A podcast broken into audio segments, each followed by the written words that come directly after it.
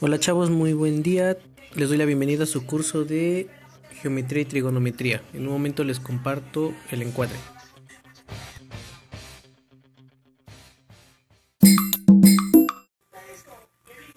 El consta de tres puntos, los cuales están conformados por una serie de gente con su examen o cuestionario final de parcial.